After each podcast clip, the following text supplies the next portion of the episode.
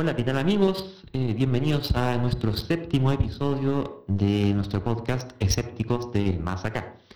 Como siempre, en tiempos de pandemia, la cantidad de temas a tratar, eh, no da abasto, tenemos una pandemia de temas para conversar y en esta ocasión nos eh, acompaña eh, Mario Peralta, miembro de nuestra asociación Ingeniero Eléctrico, a quien tenemos el gusto de saludar.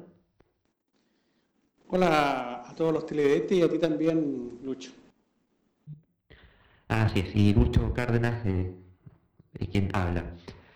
bueno, hoy día, estos últimos días han pasado varias cosas bastante interesantes Em, respecto de la pandemia o a propósito de la pandemia de coronavirus con su enfermedad del COVID-19, que em, ciertamente son materia de antisépticos. Em, algunas más, eh, más inmediatas, más directas, más típicas y algunas que quizás requieren una cuanta vuelta más, ¿cierto? por ejemplo, ¿qué es lo que pasó con el presidente de Estados Unidos, Donald Trump, por segunda vez? que habría estado dando, eh, bueno, depende cómo se plantee, cómo se diga, cómo se escuche, eh, ciertos consejos de salud referentes a el tratamiento del coronavirus. Eh, y ahí, cuéntanos qué había pasado, Mario. Hola, bueno, pasa que Trump en sus declaraciones un poco inoficiosas, digamos, como siempre diciendo cosas fuera de lugar, y en este caso eh, recomendó la inyección, digamos, de desinfectante. Generalmente eh, esto ocurre, bueno, es increíble lo que, lo que puede llegar a decir, en este caso, un presidente de la República. Eh, normalmente nosotros pensamos de que los Alfate, los Iker Jiménez allá en España, toda esta gente es inocua, pero en definitiva 30 años después o 40 años después, estos son los resultados. Claro, este presidente habría em, sugerido estas cosas que el aire entre medio incoherente y con frases a media. Claro, que está el tema de la inyección de desinfectante y creo, no sé si la ingesta directamente de desinfectante. Em, y que también en algún momento anterior, hace algunas semanas atrás, también estuvo diciendo que esto podía, dado que el coronavirus se podía tratar con cloro, había que eh, ingerir cloro. Em, que no es casual. O sea, podría haber sugerido, no sé, que uno tomara jabón, porque el jabón también sirve, ¿cierto? ah, y también decía que se inyectara luz. No sé cómo se hace eso, pero quizás eh, enchufándose una ampolleta en alguna parte. Pero eh, el caso del cloro en particular eh, no es porque sí. Dentro de toda la manga de magufos y pseudocientíficos que tiene tanto como asesores como derechamente en, cargos eh, de relevancia pública, este presidente, em, hay dentro de sus asesores, o de, aquellos a quienes les presta oreja al menos, uno de los exponentes del MMS, el Miraculous Mineral System, este sistema milagroso mineral, que no es más que, si no me recuerdo, hipoclorito de, sodio, eh, una variante de, desinfectante industrial, em, que esta gente promueve para ser ingerido en dosis diluidas, pero no deja de ser significativa, de, cloro, ingerir cloro. Y por supuesto con eso eh, prometen curar todo, desde el cáncer, el SIDA y dentro hasta el autismo lo han ofrecido. Eh, y este personaje que se habría acercado a, Donald Trump a, hablarle cosas eh, y da toda la impresión de que Trump no es precisamente no, tiene muchos filtros intelectuales, la verdad, al momento de, discernir qué es cierto y qué es falso, y ni el momento de hablar tampoco. Eh, mientras le son el lobo, simplemente se, nota ahí claramente el tema de, egocentrismo realmente patológico.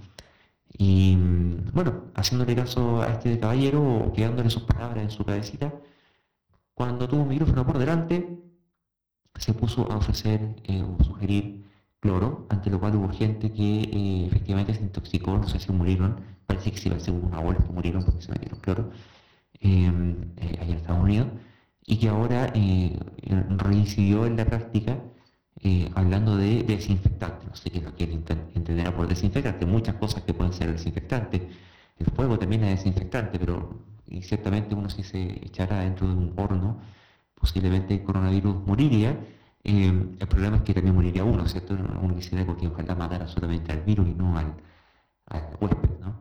Eh,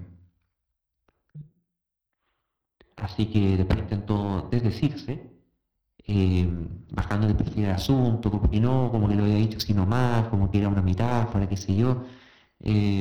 porque claro, le pueden quedar responsabilidad y la última cifra que leí ya superaba los, el centenar de casos de personas solamente en Nueva York intoxicadas por ingerir diversos tipos de desinfectantes.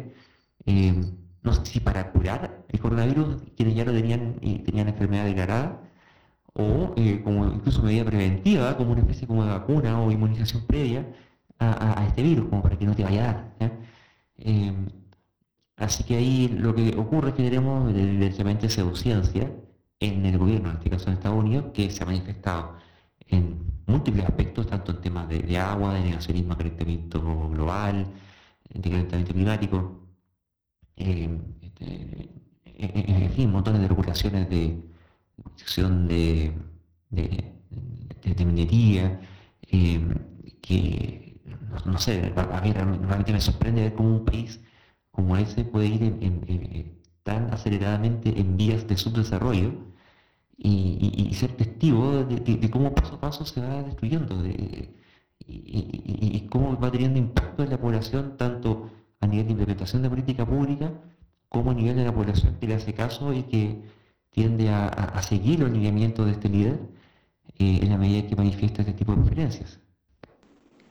Bueno, a mí a pesar de todo, eh, de todos los desmentidos que salieron posterior a lo que él dijo, de hecho él mismo se desdijo, y que ha salido en eh, innumerables medios, eh, hay gente que aún insiste, de hecho hoy día estaba hablando con alguien por ahí de Perú, y, incluso se llegó a enojar por lo que, eh, le estaba planteando que era un veneno. y, lógicamente, como siempre terminan estas conversaciones, me, he hecho sus maldiciones, digamos, que, que ojalá tuviera que tomar eso para salvarme el coronavirus. Eh, es bien gracioso, a, pesar de que, de que, de que ha salido en, innumerables mentiras. Eh, yo, yo, no sé, digamos, eh, cómo alguien puede pensar eso. Y, yo siempre, el problema mío que tiendo a pensar de que es por la falta de formación en ciencias que tienen las personas. la formación en ciencias no tiene que ver, digamos, con aprender matemáticas, física, esas cosas, ¿no es cierto? Tiene más que nada a ver eh, con la forma de pensar de las personas, de hacerse la pregunta. Eh, ¿Quién dijo eso? ¿Por qué lo dijo? ¿Cuáles son los motivos que persigue? Etcétera. Bueno, sí, pues efectivamente. Em, y, más aún en, lo que está haciendo hoy el Partido Republicano allá en Estados Unidos, que es realmente un antro de, de, seducciones por lo menos y de creencias eh, dogmáticas, religiosas, fundamentalistas, eh, que tiene un apoyo bastante cerrado, crítico y, y teflonesco, ¿cierto? Invulnerable a, la evidencia eh, hacia su caudillo, el, presidente. Así que si el presidente dice que hay que tomar desinfectante, entonces ellos toman desinfectante porque el presidente lo dice. Y claro, ahí falla eh, de, hecho, yo, diría que ya falló el momento que, que, votaron por él. Una cosa es poder tener preferencias por tal o cual ideología, corriente, que sé yo, y otra cosa es no ser capaces de, discernir a un completo charlatán cuando se tiene enfrente. A en masivo fue realmente eh, sorprendente esa situación. Entre paréntesis, hoy día, hoy día ayer, no recuerdo, salió la noticia de que aquí en Chile también empezaron a, aumentar las contaminaciones por, por, estos, por estos desinfectantes. Eh, de hecho, salió una, una entrevista a, la ex de Salud de, eh, de, Santiago, la Rosa Yarse, preguntándole a qué se debía. Y la verdad que no fue muy claro, no se sabe en realidad por qué han aumentado estas, estas intoxicaciones, si es porque la gente o está limpiando mucho o, o, qué es lo que está pasando. Eh, hay que tener cuidado con estas cosas. ¿eh? Bueno, eh, sí, efectivamente, mira, y como tú comentabas anteriormente, o sea, el tener por tanto tiempo a estos charlatanes sistemáticamente eh, divulgando desinformación y, teniendo efectivamente gente que eh, confía en ellos, que ávidos de aprender y de informarse, caen en las fauces de estos embaucadores y terminan comprándoles en cuento. Eh, es un tema de números. O sea, ¿Cuánto tiempo y a cuánta gente, o sea, durante cuánto tiempo y hasta cuánta gente puede estar diciéndole pamplinas eh, hasta que no haya alguien eh, que en alguna proporción, por baja que sea, que sean susceptibles de creerte, en la medida que esto, sobre todo por televisión, que se transmite, que llega a muchos millones de personas, oye, basta con que el uno por mil te, haga caso y ya tienes miles de, seguidores de ese tipo de prácticas. Y que, claro, en tiempos de normalidad eh, eran cuestiones relativamente marginales, pero ahora que hay un miedo fundado a, los problemas que puede producir este, esta, infección, Em, empiezan las reacciones eh, entre el por si acaso, el, entre el temor y además los efectivamente infectados para em, tratar de, recuperarse de alguna forma y bueno, y ante la desesperación y la, única alternativa que han quedando, que, no son muchas, empiezan a echar mano de, eh, bueno, de, los muebles que tienen en, la casa de su cabeza, ¿cierto? Y si ahí e, e, esa casa tiene muchos muebles científicos y en particular la promoción del MMS con este doctor Ricardo Soto y otros más, em, bueno, lo hacen, y, con las consecuencias que, ya vemos, habiendo ya gente que lo hace hace cierto tiempo. Em, ahora esto se acentúa, se, amplifica y empiezan a saltar este tipo de, casos cada vez más. En todo caso, lo que hay que dejar claro de que este, este MMS o hipoclorito de sodio, como se llama, eh, no sana, no cura nada y además es dañino para la salud. Eso es lo que en definitiva tiene que ser el mensaje. Bueno, sí, ahí sé que de menos una actitud un poco más activa eh, de las autoridades de salud, que son cuya, cuyo rol en la comunicación de, de todo, tanto de las prevenciones, de los cuidados, de las curas que se dio del, estado de la situación nacional, el rol preponderante que tienen comunicacionalmente eh, debieran, ¿cierto? contactarlo sugiriendo, por distintos medios sugiriendo el tipo de práctica, eh, claro, porque aprovechen de desmentir este tipo de receta. Pero de forma más tajante, uno ve que de repente hablan mucho de, bueno, si, si murió uno más, murió uno menos, si infectó uno más, si infectó uno menos, si al personaje de tal o cual lugar lo contaron aquí, lo contaron allá, cosa que, es relevante, pero es tanto el tiempo de pantalla que se vea eso, en circunstancias que tienen no sé cuántos otros que están tomando cloro, em, de repente, o, recurriendo a, a, creencias raras, porque aquí cloro que, ya es directamente lesivo, no, lo siguen para nada. Eh, eh, porque, bueno, eh, en parte porque funciona, en el sentido de que desinfecta, mata, mata lo que pilla, y si tú te lo tomas, te mata a ti, no, te mata tu, célula y, te metí en problemas.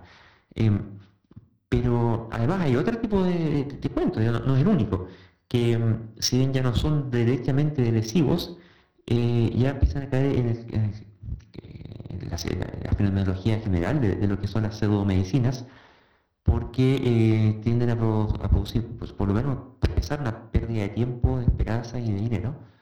Em, y además hay falsas sensaciones de seguridad, como por ejemplo esta gente que plantea que el coronavirus se podría combatir con limón, que el coronavirus se podía combatir con bicarbonato, que el coronavirus se podía combatir con agua caliente, que claro, si uno hierve algo, sí, sí, seguramente ese coronavirus se va a morir y si uno en particular se pone a tomar agua caliente, entiendo que, no sé si en Chile, pero hay casos reportados a nivel mundial de gente que se ha quemado, eh, pensando que se podía matar al coronavirus eh, tomando agua hirviendo y si toman agua hirviendo se queman por dentro, es terrible. Eh, la, idea es sacarte el coronavirus de encima, no matarte tú mismo. Eh, y, por último, si vas a tomar alguna medida que pudiera eventualmente ser colateralmente lesiva contra uno mismo, por lo menos que sea más lesiva y mucho más lesiva contra el coronavirus en circunstancias de, peligro de muerte, no, como una primera alternativa.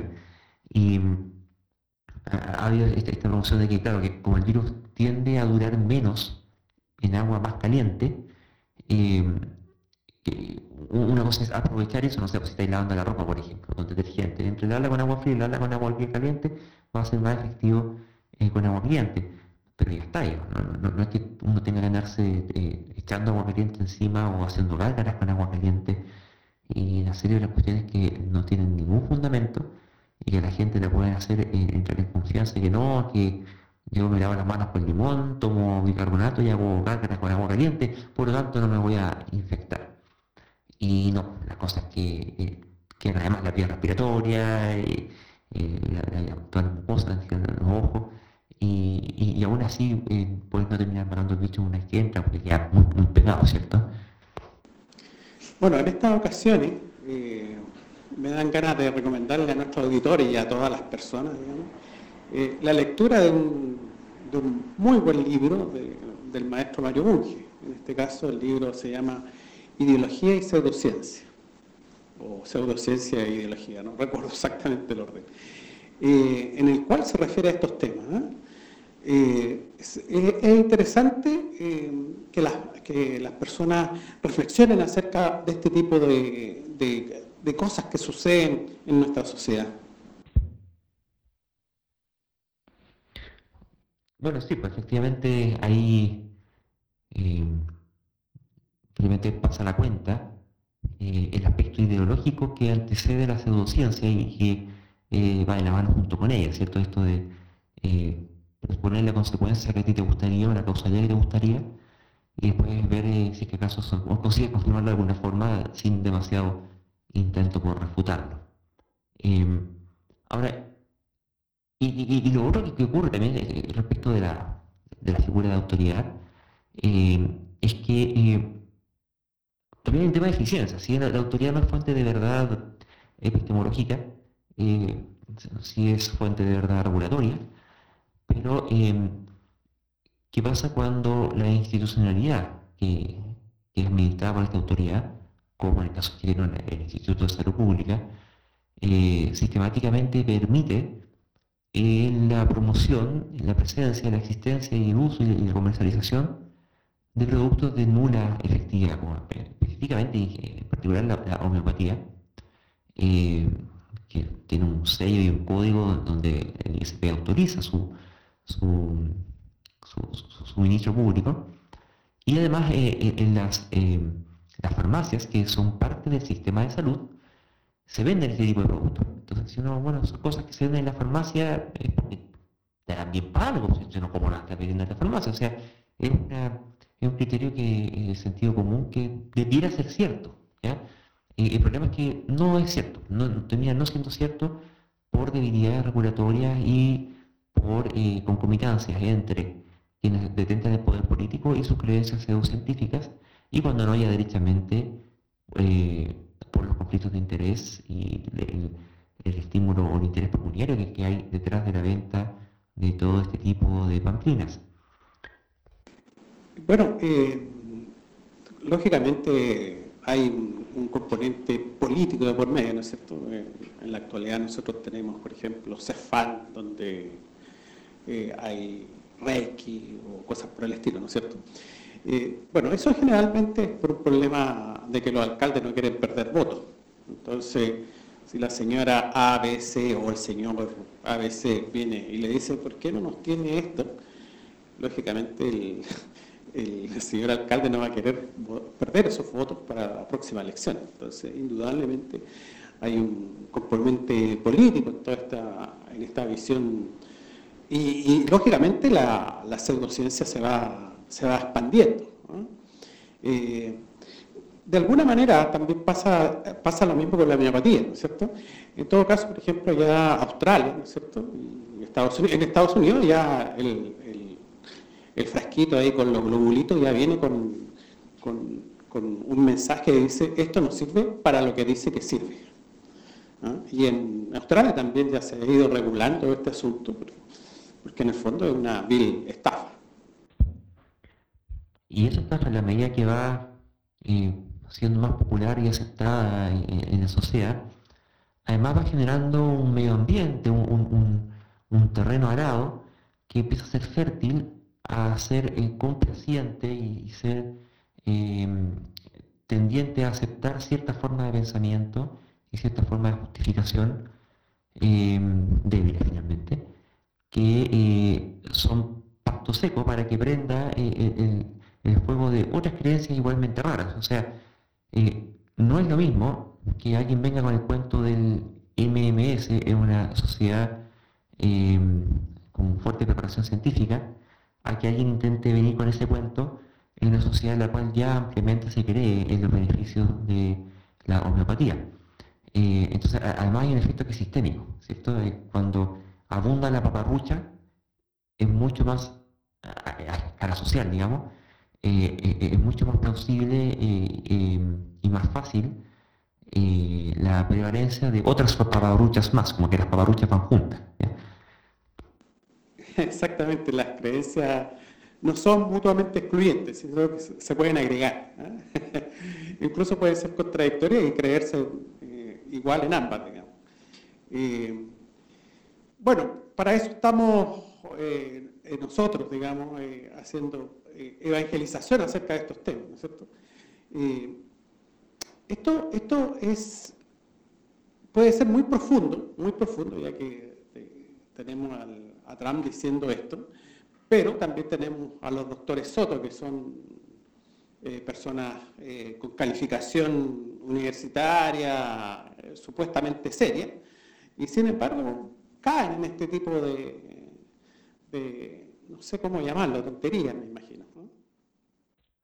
O sea, valga llamar que, o denominar caída cuando caen, eh, pero en casos como el doctor Ricardo Soto, no es que cayera, directamente promueve la cuestión de forma, eh, o sea, eh, un matiz de la caída que, tiene que más que ver no con el hecho de accidentalmente creerlo, sino que con el de convenientemente promoverlo, ¿cierto? y dedicarse a ello.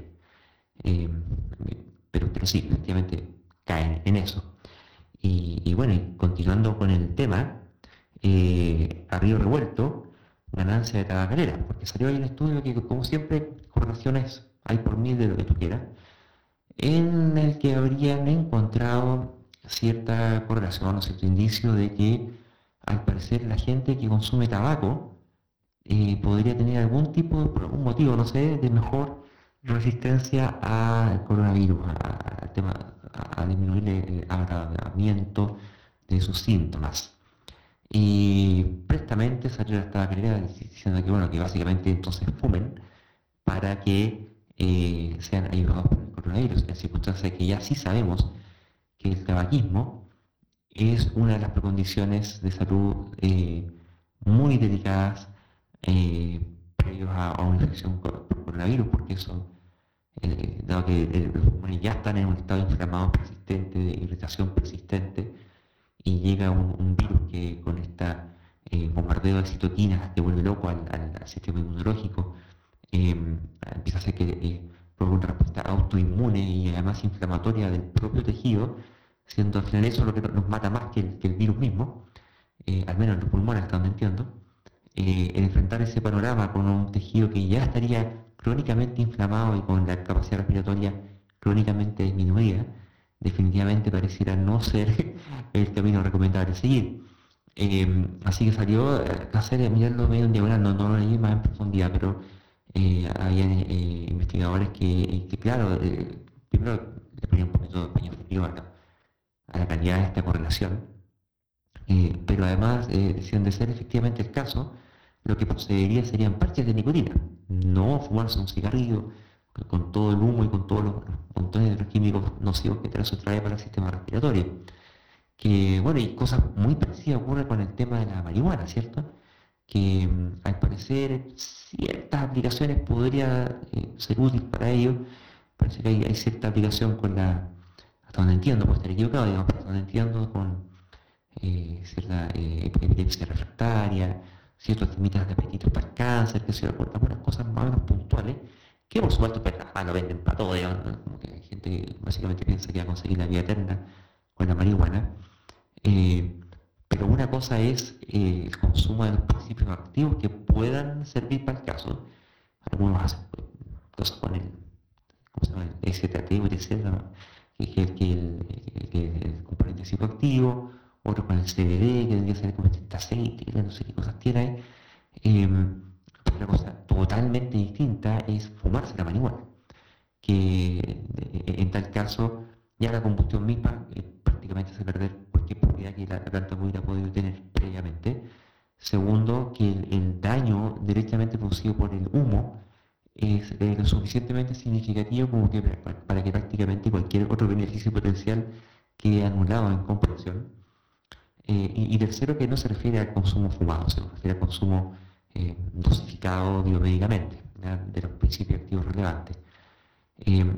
aquí para el caso de la, nicotina y la propaganda del tabaco habría estado pasando más o menos la misma, así que ¿Te parece esta actitud de, este caso de, la industria tabacalera que, que no, al, parecer, eh, poca consideración está teniendo en el aspecto humano de, los efectos de la pandemia con tal de promover su negocio? Tal cual como lo dijiste tú, pues, arriba revuelto ganancia pescado. Pero hay un viejo dicho que dice eh, correlación no constituye causalidad. O sea, como dices, eh, correlación hay para todos los casos. De hecho, eh, hoy día salió un nuevo estudio de los españoles donde esto del consumo de tabaco tiene implicancias de género.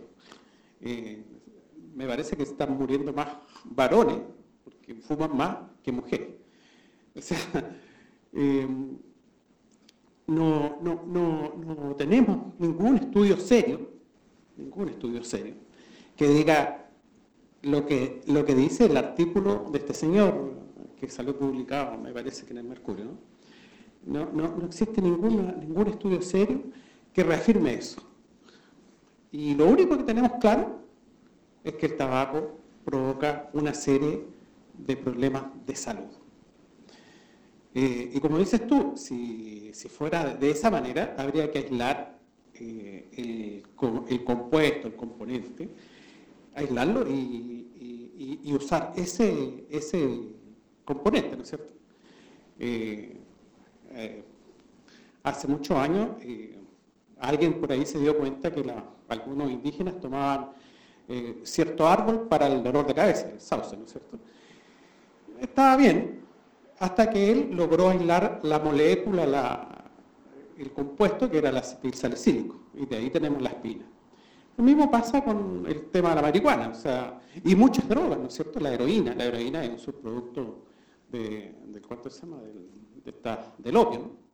Entonces, eh, hay muchos componentes, digamos, que hay que estudiarlo, al final eh, uno no puede estar en contra de estas cuestiones porque eh, sería ridículo, pero sí hacer el estudio y qué exactamente es lo que sirve.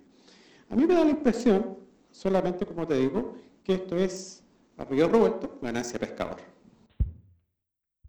Eh, claro, efectivamente. Y, y agregaría un punto, y es que, em, al menos en el caso de la tabacalera, es, una cuestión que resulta bastante evidente.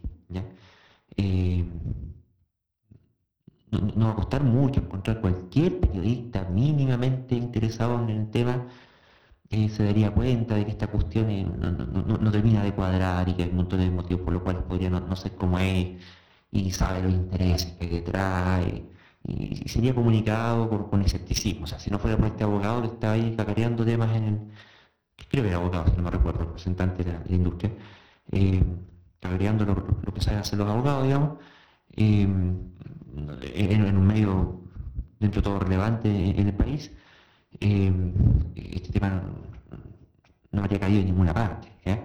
Eh, pero, en términos comparativos, pasa exactamente lo mismo con la marihuana.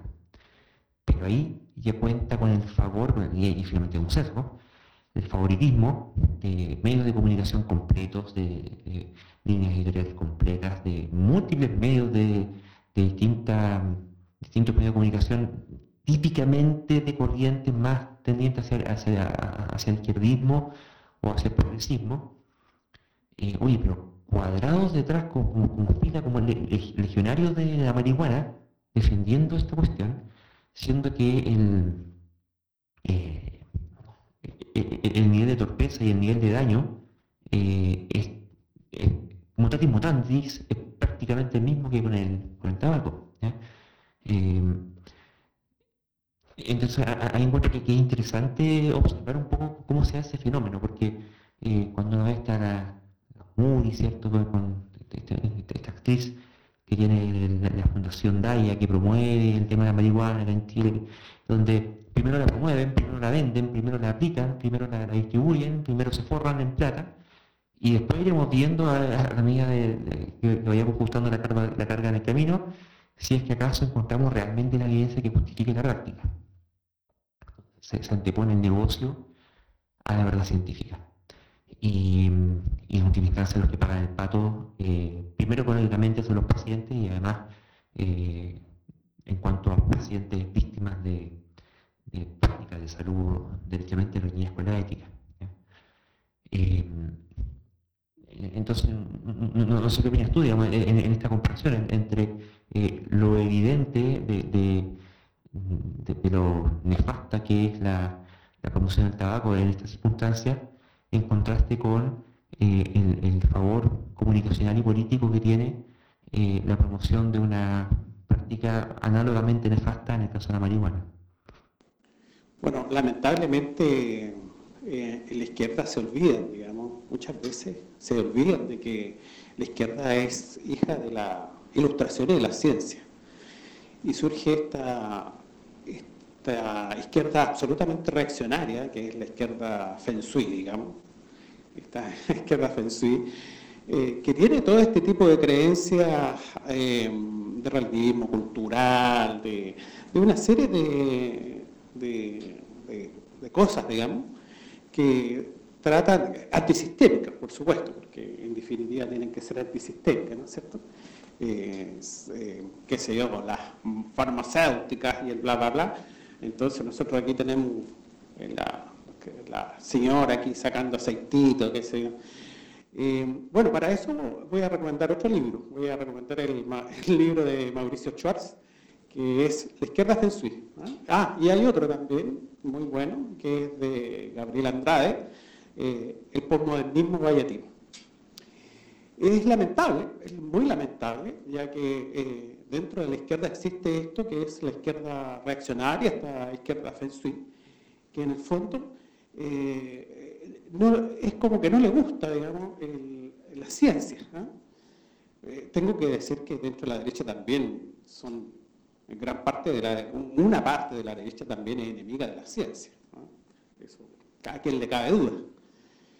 Eh, y es muy lamentable, es muy lamentable ya que eh, es una cosa así como que se potencia, ¿eh? se va potenciando.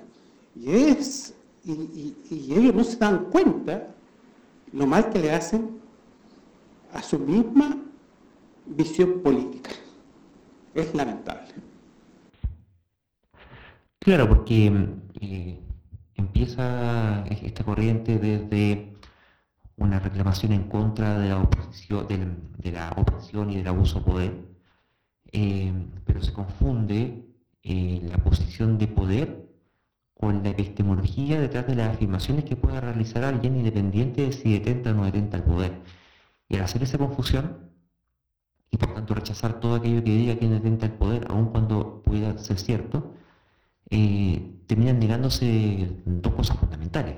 Una es que ante eh, la realidad patente del sufrimiento de, la humanidad en, general, em, se niega la, herramienta que da con la causalidad, con la causalidad que nos permite, eh, por la vía de la razón, eh, encontrar los instrumentos para aliviar ese sufrimiento. Punto uno. Y segundo, y más de fondo, es que por la vía de la relativización, tanto de la, a, nivel solipsistas, tanto de la cognición como del sentir y de la cultura, termina en última instancia por desmerecerse y directamente negar el sufrimiento mismo y, y, avalar eh, posturas políticas de, eh, finalmente, de, abuso y opresión extrema, que justamente de donde se pretendía estar arrancando en primera instancia.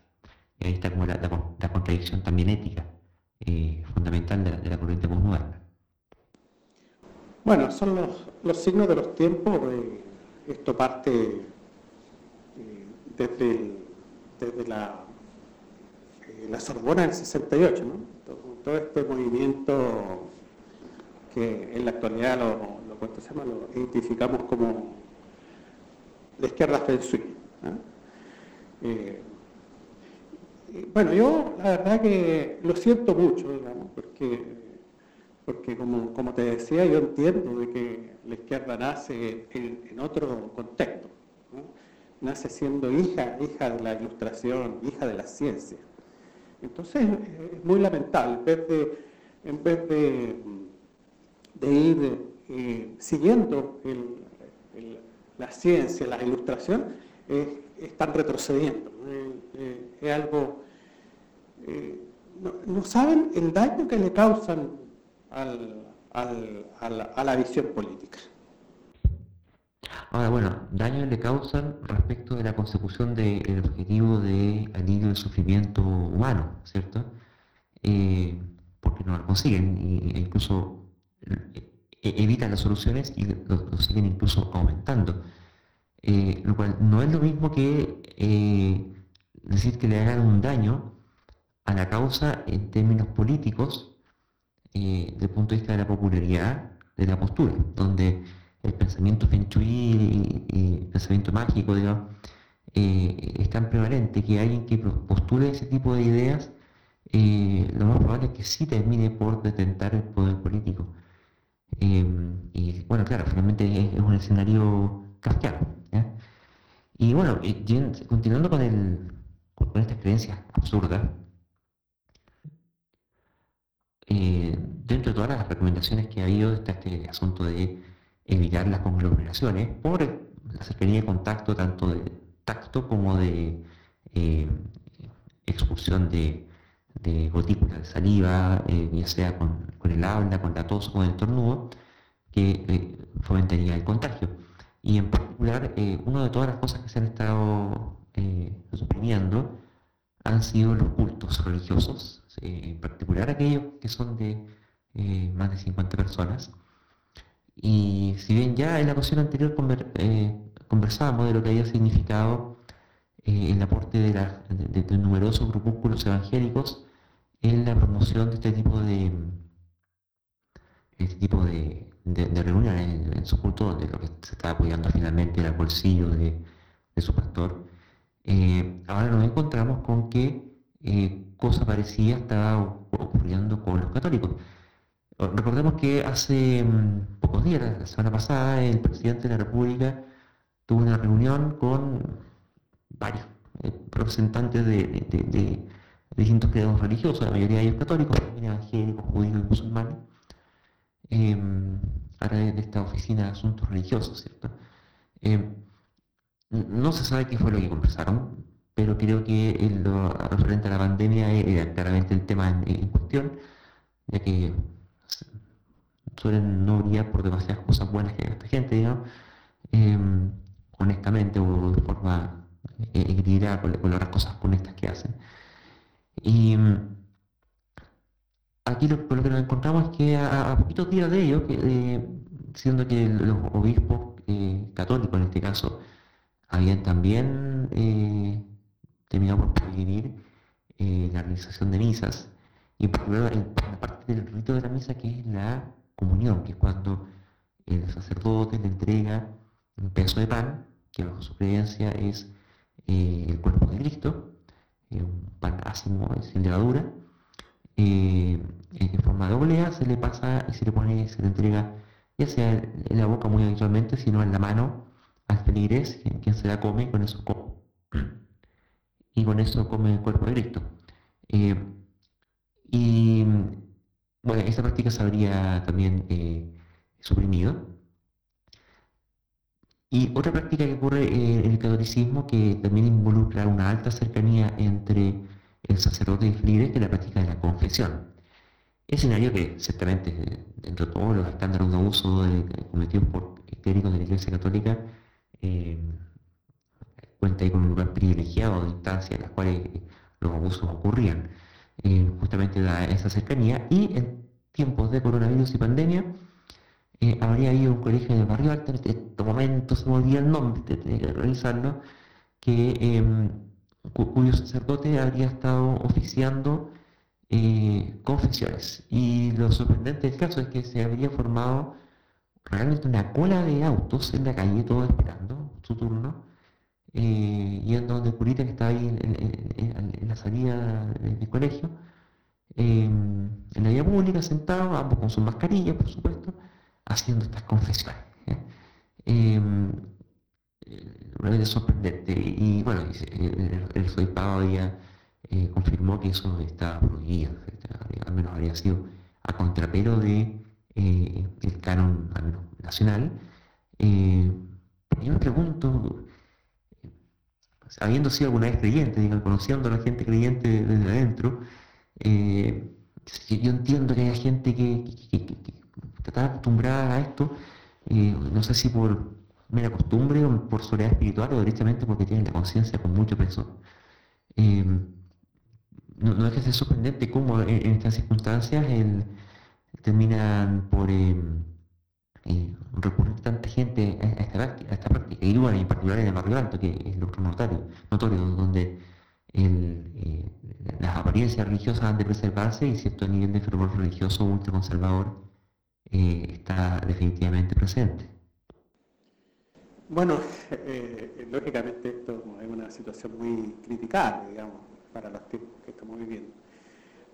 Pero viéndole el lado positivo, digamos, al parecer, al igual que en el credo evangélico, esto está sucediendo en algunos grupúsculos, la, gran mayoría está acatando, digamos, la, reglamentación, por así decirlo. ¿no?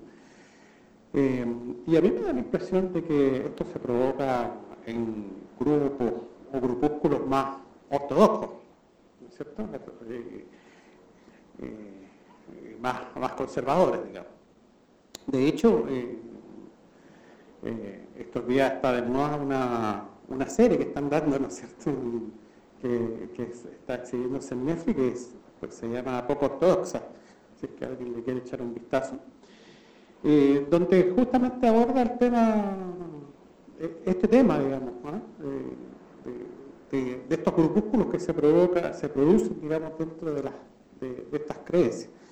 Eh, como te digo, yo, yo creo que felizmente eh, la gran mayoría ha acatado, digamos, eh, lo, que ha propuesto el país, felizmente.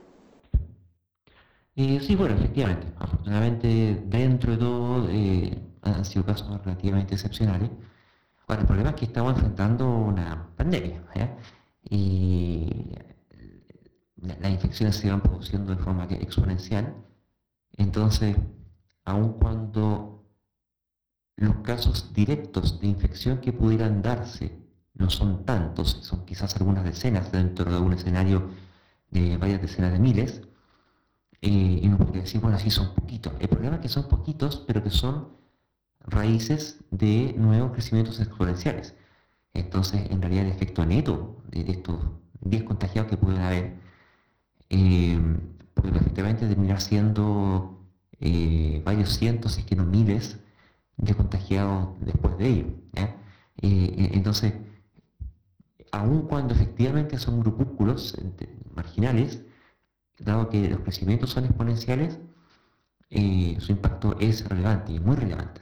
son son impactos grandes, que son significativos y apreciables, aun cuando sean poquitas personas originalmente. Por supuesto, lógico que eh, partí diciendo que es muy criticar, eh, por supuesto, por supuesto que sí. Eh, uno no, sabe, o sea, de hecho, el, gran tema, digamos, de, este coronavirus es que si lo personalizaran, digamos, digamos eh, sería así como muy inteligente, ya que eh, ha logrado esparcirse a través de todo el mundo. Y es muy piola, por así decirlo, ¿no es cierto? Muy sutil. Hay gente que está contagiada y no tiene idea y jamás lo va a saber. Todavía el virus es un gran desconocido, es algo que seguramente nos va a llevar varios años en tratar de desentrañar todos estos secretos que tiene el virus, ¿no es cierto?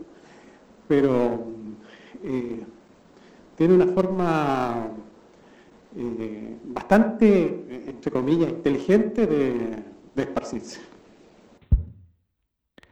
Y claro, bueno, e-, eso descrito en términos alegóricos, aunque eh, entendamos, sé, que lo con ese sentido, digamos, pero entendamos que el virus no, hay que personificarlo, ¿cierto? Que el virus es unas cuantas hebras de ARN y tapaba unas cuantas proteínas y en realidad eh, tiene un efecto bien, nocivo eh, en esto de la célula que, que hace toda la pega de, reproducción una vez que nos infecta.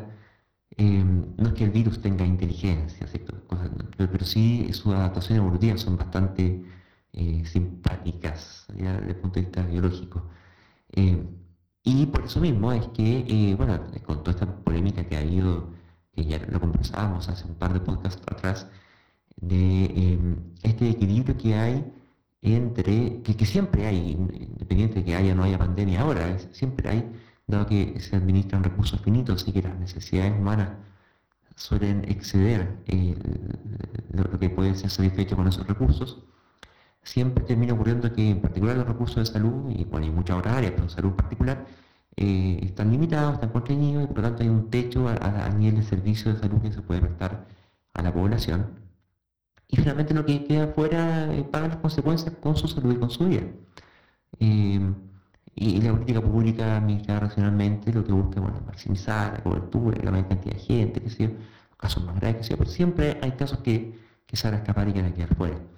Em, el tema es que normalmente es una política que, que más o menos, em, no, no, que se esconda, pero normalmente no, es tan visibilizada, pero siempre está ocurriendo. El, punto que quería llegar es que eh, siempre se está muriendo gente a propósito del equilibrio económico que eh, están eh, condicionando la, prestación de los servicios de salud pública.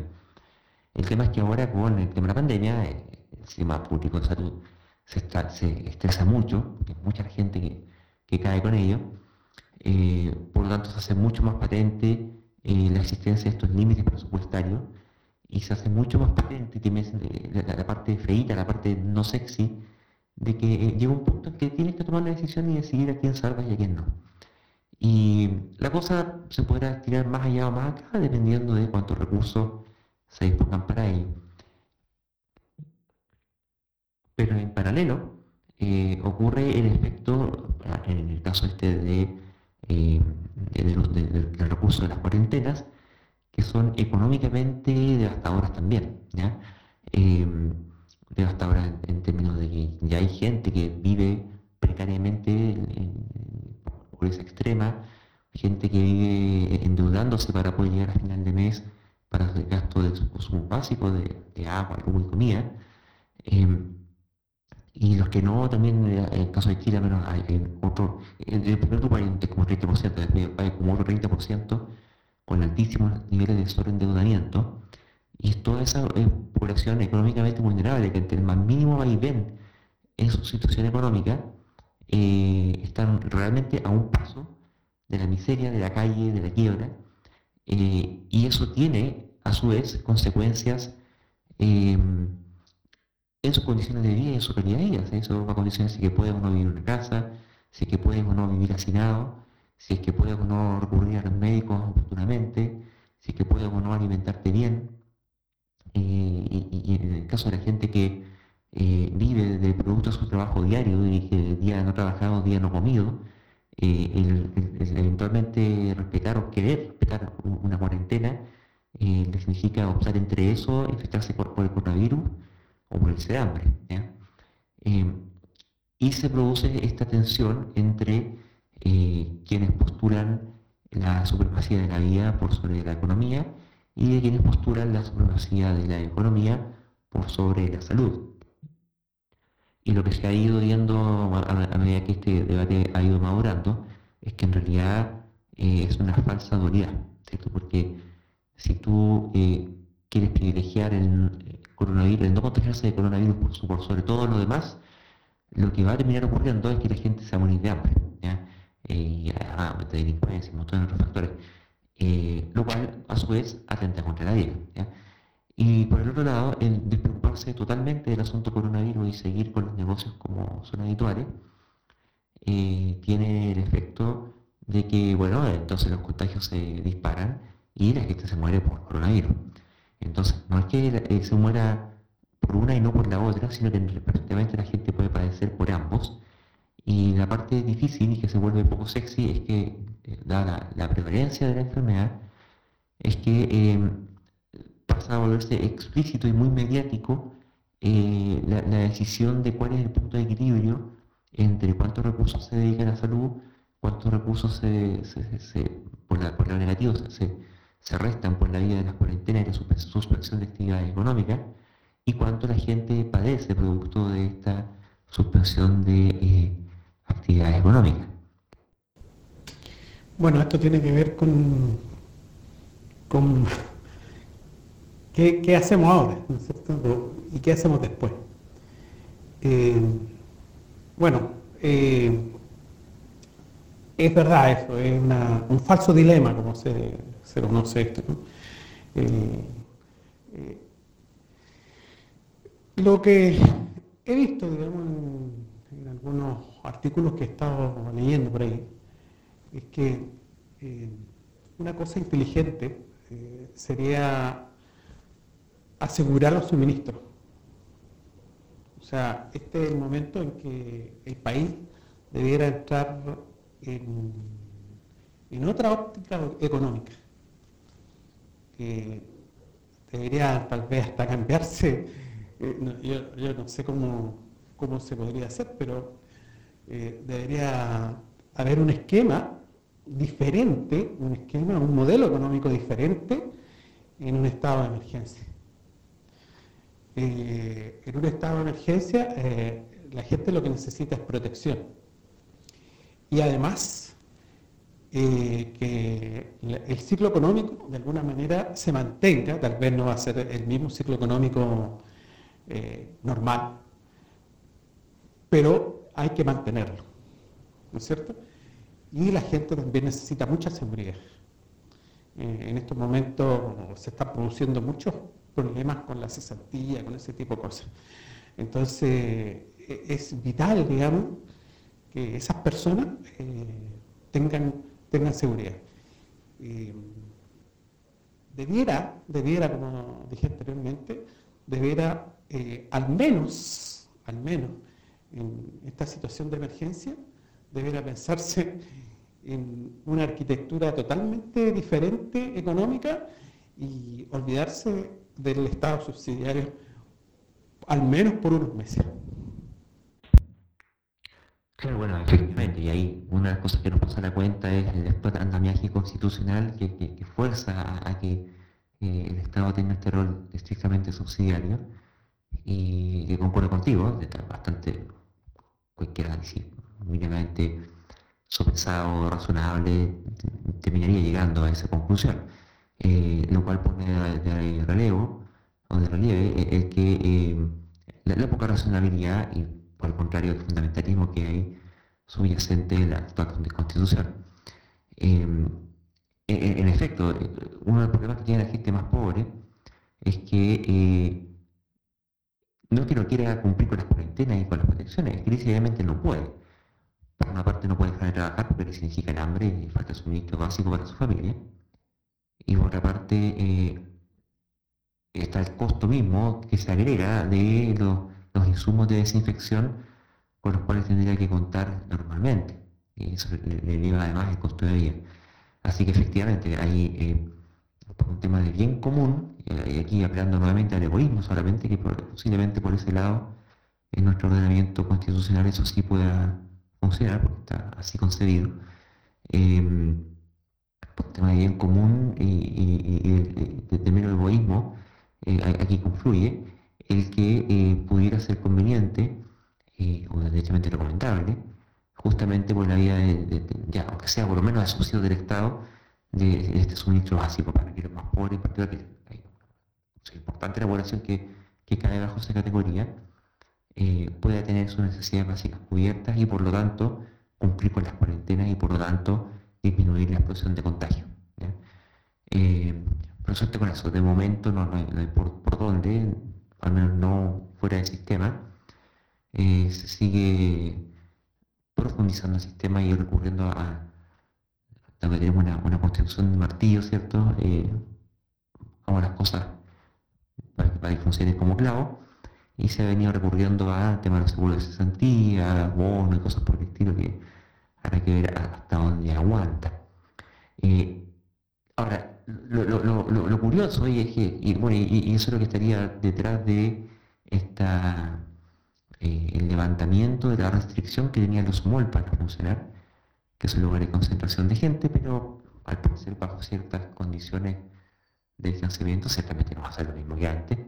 Em, pero aparece este contraste, ¿cierto?, entre eh, cómo sí se permite el funcionamiento de los modos en circunstancias que son lugares de, al menos normalmente, de alta concentración de gente, eh, por una parte, pero por otra parte se suspendió y se postergó el plebiscito que está eh, planificado para este fin de semana que recién pasó, eh, respecto de, la Asamblea Constituyente, porque habría sido una instancia en que se había conglomerado mucha gente en términos prácticos, pusieron a la gente que normalmente vota, definitivamente ah, habría habido mucha menos gente conglomerándose en las votaciones de la que potencialmente podría haber conglomerándose en un mall. Eh, ahora, dándole un poco el beneficio de la duda, yo sí concedo una cosa y es que eh, la suspensión o la confirmación de un plebiscito, en particular uno constituyente, es algo que no puede hacerse de la noche a la mañana, tiene que hacerse con bastante anticipación, con meses de anticipación. Y ocurre que con meses de anticipación, esto fue allá por eh, comienzos de marzo, eh, se tenía mucha menos información eh, respecto a cómo estaba viniendo, porque estamos recién empezando con el asunto de, de coronavirus acá en Chile. Mientras que la decisión de si acaso cerrar o abrir los malls puedes perfectamente cambiarla de un día para otro prácticamente. Em, entonces, y, se, está haciendo ahora en circunstancias de que contamos con mucha mejor información eh, de, cómo se comporta la pandemia en el país respecto de la que teníamos cuando se tomó la decisión eh, respecto del plebiscito. Bueno, justamente ahí está el meollo, que no sabía, no sabíamos cómo se iba a comportar no sabíamos cuánto, cuánto iba a ser el RC, ¿no es cierto?, la tasa de infectados, no sabíamos eh, cómo, cómo estaba la respuesta de los hospitales, etcétera, etcétera. Eh, yo voy a ser más laxo, yo creo que fue una buena decisión el suspender. Y, ahora que tenemos la información que tenemos, eh, también pienso de que está bien abrir no solamente los malls, sino que varias cosas más, eh, lógicamente tomando las precauciones debidas. Eso significa eh, uso de mascarilla, eh, las normas de higiene dentro del mall deberían haber, me imagino yo, dispensadores de alcohol gel, una cantidad limitada, digamos, de gente dentro del mall eh, no sé si sea tan efectivo, pero sí puede prevenir algo el, tomar eh, la temperatura. Eh, esto, esto me recuerda un poco a esta película Contagio. La película de Contagio, Matt Damon, digamos, va a ocupar a un, establecimiento y él lleva, en ese caso, en ese caso lleva un brazalete con un con un con, código de barra. Lógicamente, eso está en la película, pero debiera, haber, debiera existir un sistema donde debiera haber un registro de, de cuántas semanas de personas que, que, tienen que estar en cuarentena o, o no salir no sé, eh, yo sé que es delicado el tema, yo sé que es complicado y que a mí en lo personal tampoco me gusta, pero eh, son tiempos difíciles. Y seguramente eh, no va a ser la no va a ser la única pandemia de estos tiempos modernos, dado la presión que tenemos sobre nuestro planeta.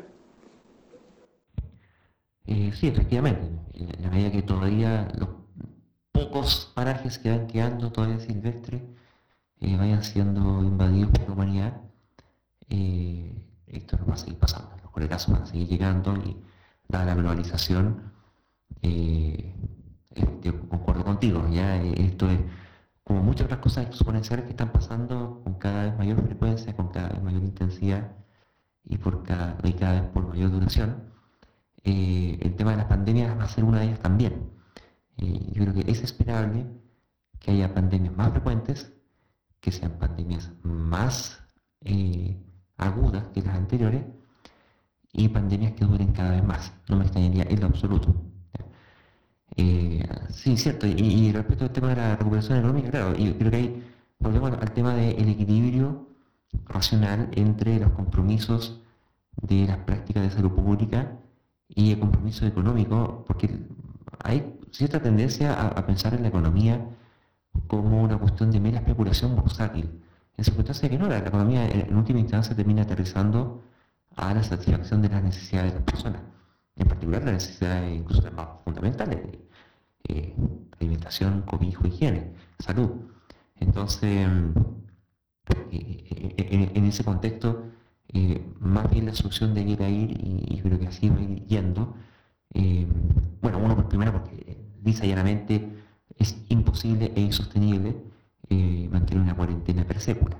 Tienen que ser un vaivén de cuarentenas, ¿cierto? Ahora ya vamos para el mes, van a ir levantando algunas, ciertos, ciertos bloqueos fronterizos, ciertos bloqueos regionales, ciertos bloqueos en algunas comunas, que es una forma mucho más dinámica y más inteligente. Y, aparte que contamos con mejores herramientas de levantamiento de datos, con todas las deficiencias que han tenido, que son bastante criticables, digamos, eh, y tenemos mucha mejor capacidad de levantamiento de datos, de comunicación, de gestión, y parece haciendo una cuestión mucho más inteligente más dinámica, más ordenada y más óptima de lo que eh, eh, una pandemia de esta misma característica hubiera podido ser enfrentada hace un siglo atrás, como ocurrió con la gripe española. ¿ya?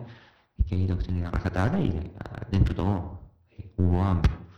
Leía que para ahora, eh, con el tema del coronavirus, eh, la cifra exacta no recuerdo, pero creo que anualmente mueren algo así como 100 millones de personas como consecuencia del hambre. Ya sea que derechamente se mueren por inanición o por todas las enfermedades colaterales que se pueden contagiar ante un organismo debilitado por la falta de nutrientes y esa cifra prácticamente se duplicaría este año. Así que podríamos eh, de ese mote, bueno, aparte del tema de las desigualdades económicas profundas, de abusos económicos de diversa índole, de problemas de abastecimiento de alimentos, de cómo en algunos lugares se vota mucho y en consideración de, cuánto hace falta en otras partes, pero tomando todo eso se paribus que eh, eh, ese nivel de de, injusticia, de desigualdad o de socialmente aberrantes se ven acentuadas por el coronavirus, por la pandemia en general, me atrevería decir, eh, y en este caso en un factor 100% más, ¿sí? Eh, lo cual es, terrible, pero bueno, eh, no, deja de ser cierto que una pandemia perjudica a todos, pero no todos igual. Cuando llueve, a todos les llueve, pero no todos se mojan, y los que se mojan no todos se mojan igual. Y con la pandemia pasa lo mismo. Eh, va a haber, está habiendo, y va a ser inevitable un ajuste promedio a la baja en, términos de bienestar y de riqueza a nivel mundial, eh, pero no todos van a ajustarse a la baja igual y actualmente algunos incluso podrían salir ganando por diversos motivos. Eh, pero sí, encuentro que es razonable que al menos como gobierno nos estemos abriendo a alguna situación razonable intermedia entre la total proscripción de la, actividad económica y alguna forma un poco más intermedia, pero justamente extremando las medidas de higiene, que, por lo demás eh, funcionan, digamos, la medida que se aplica. Eh, parte del problema es cuando no se aplican en realidad. Eh, por una parte. Y por otro lado está el tema de que es importante que mm, como es una optimización que debe hacerse de forma fina, y es un equilibrio delicado de, conseguir, y además muy polémico, eh, el tema de contar con buenos datos es fundamental, porque como la pandemia crece de forma exponencial, y, dado que cualquier medición que hagamos va a tener errores, y cualquier decisión que, hagamos va a agregar errores por sobre los errores observados, eh, y dado que todos esos errores van a tener impactos exponenciales respecto de la propagación de, este dicho, ya sea a favor o en contra, eh, es súper importante contar con datos bien obtenidos, bien clasificados, eh, que se cuente lo que se tiene que contar en la categoría que debe ser contada, en los plazos y en los días que tienen que ser indicados, de modo que estas decisiones puedan ser en efecto tomadas y con la suficiente puntería. Eh, porque si no, claro, empiezan a aparecer las suboptimalidades, ya sea para el lado de la economía, teniendo perjuicios económicos más severos de lo necesario, en circunstancias que no estaríamos ganando ningún beneficio en salud, o por el otro lado, tener eh, eh, equilibrios en los cuales pudiéramos, eh, subóptimos, en los cuales tuviéramos relativa conservación de los aspectos económicos, pero con, impactos indeseables, insospechados e, inevitablemente mayores en el tema sanitario. Bueno, indudablemente en nuestro país tenemos así como sobrevalorada la, variable económica. Hasta ahora todo se usa eso. Y bueno, ahora surgió la, variable sanitaria, salud.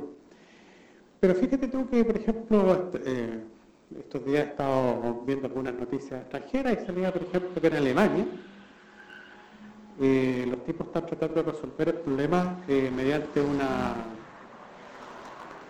una mesa multidisciplinaria, donde están participando extrañamente historiadores de la ciencia, eh, filósofos, incluso hasta teólogos. ¿ah?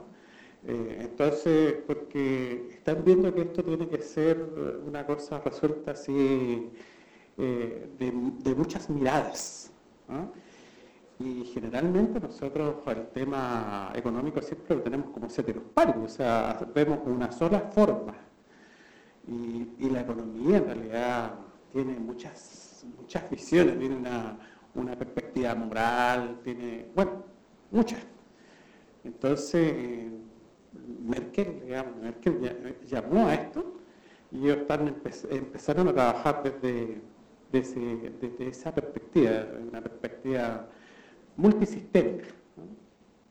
Eh, ¿no? sé qué, es lo que irá a salir de ahí, pero eh, yo honestamente echo de menos otras miradas. Aquí eh, estamos resolviendo algo económico que se nos presentó un tema de salud.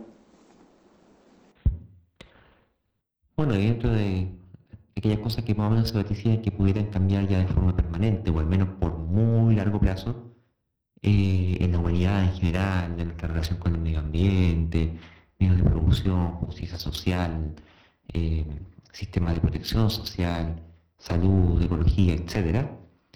Eh, bueno, quizás justamente de, este tipo de mesa multidisciplinaria y concordando plenamente contigo en la preeminencia que tiene en nuestro país las consideraciones economicistas por sobre los demás aspectos de la, de la vida, eh, creo que va a ser inevitable y, cuestión de fuerza mayor el que eh, em, se tomen mayores consideraciones sociales respecto de esta eh, de, cómo organizar la sociedad para ser resilientes en general em, y en particular contra la pandemia. Porque muchas cosas que han ido y algunas ya han ido apareciendo es de que ahora que se ven agudizadas por la pandemia situaciones realmente abyectas, estamos empezando a tomar medidas paliativas o correctivas que van dejando la evidencia que en realidad siempre pudimos hacerlo, no, no, estaban las ganas, no estaba la intención. Desde cuestiones mínimas, no sé, como el teletrabajo, por ejemplo, cosas por el estilo que de repente parece que hay muchas cosas que se pueden hacer desde, la casa y no, hay para qué estar yendo al trabajo todos los días. Y, como que nos adaptamos lo que, lo que, podemos, dependiendo del área de ejercicio económico. Eh, pero hay una, parte importante que puede ser, eh, como que lo que ha pasado con el tema de la, educación a distancia, que sé yo, eh, hasta cuestiones más fundamentales, porque todo esto va a significar gasto público, deuda pública, no vamos a ver que vayamos a ver según cómo vaya la corrupción y cómo vayan los lobbies, hasta qué punto vamos a conseguir aumentar los impuestos, parece que va a ser más o menos inevitable para poder enfrentar una serie de medidas que hoy día está quedando en flagrante evidencia cómo está afectando sobre todo a, las familias de más bajos ingresos. y, de repente nos ponemos un poquito más socialdemócratas, que para lo extremadamente economistas que somos, esto sería casi como una revolución bolchevique en Chile. Es muy cómico, pero sí, es verdad. estamos viviendo un cambio de paradigma importante.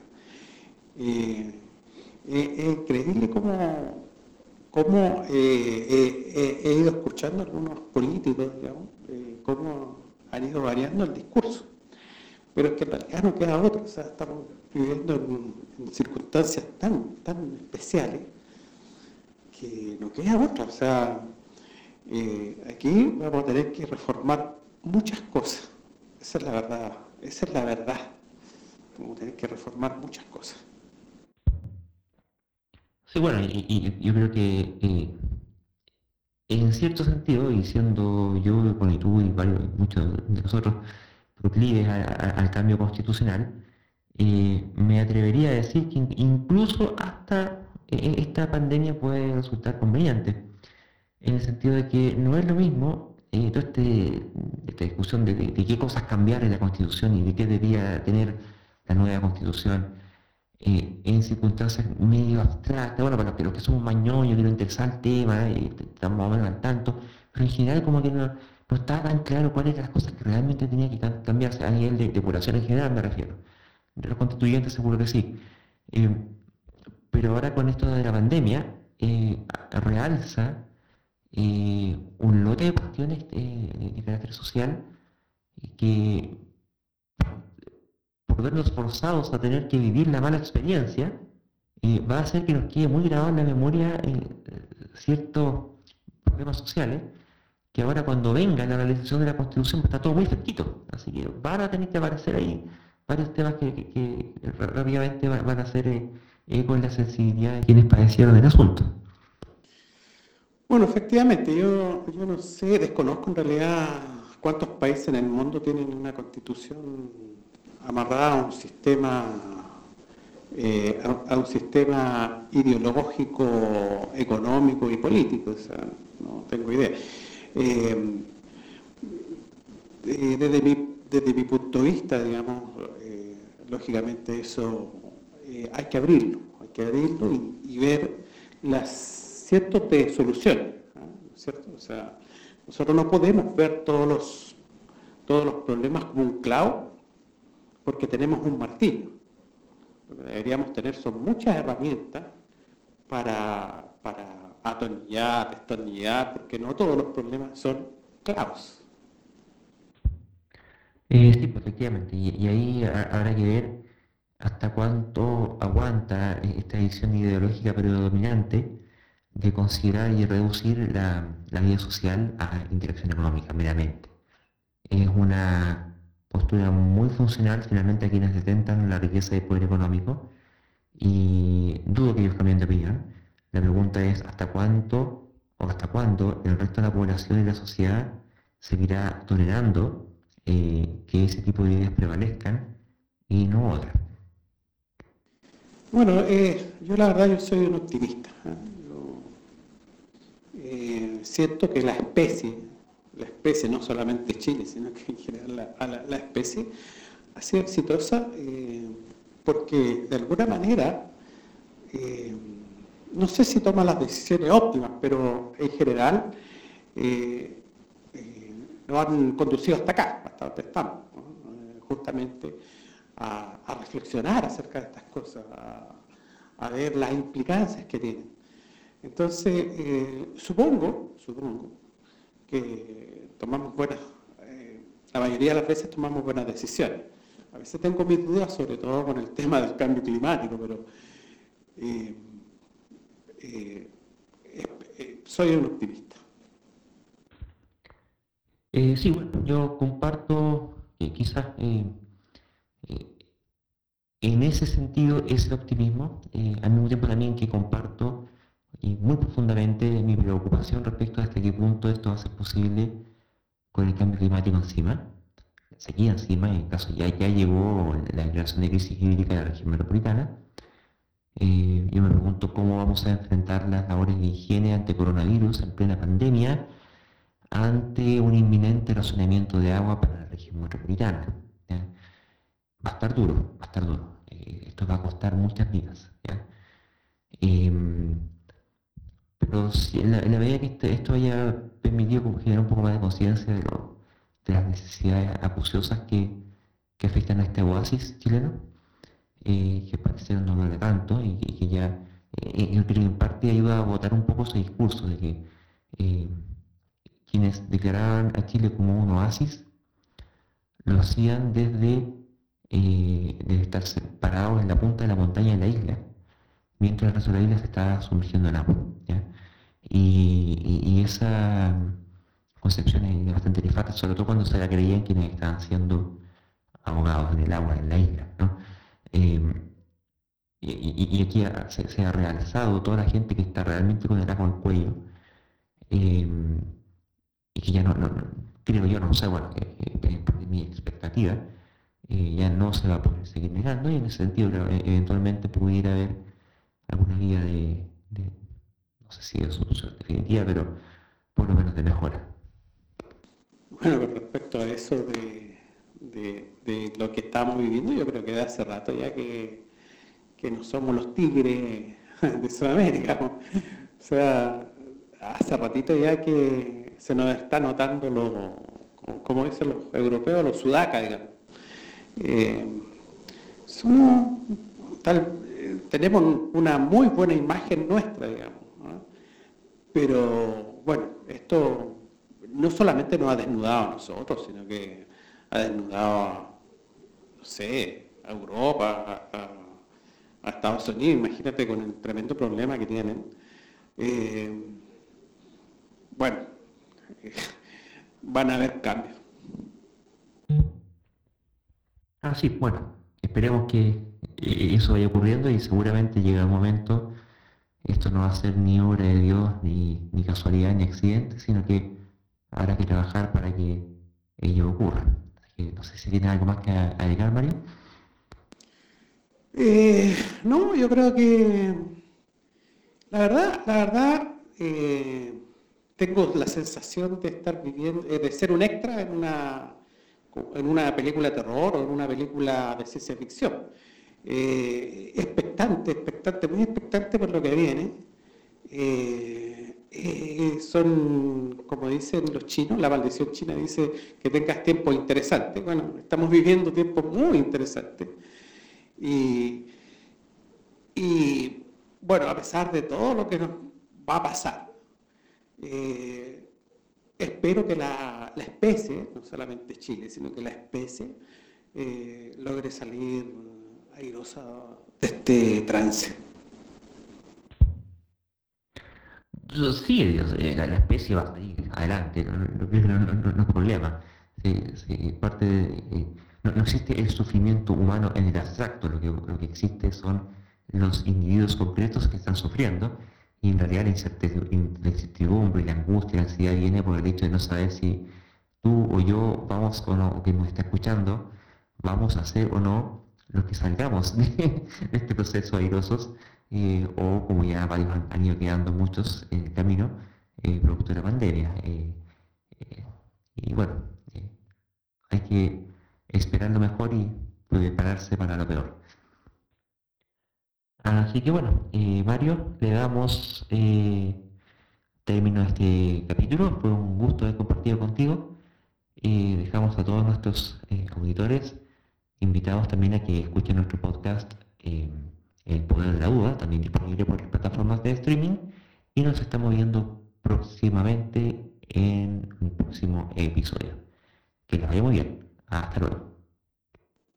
Ok, muchos saludos a ti y a nuestros auditores.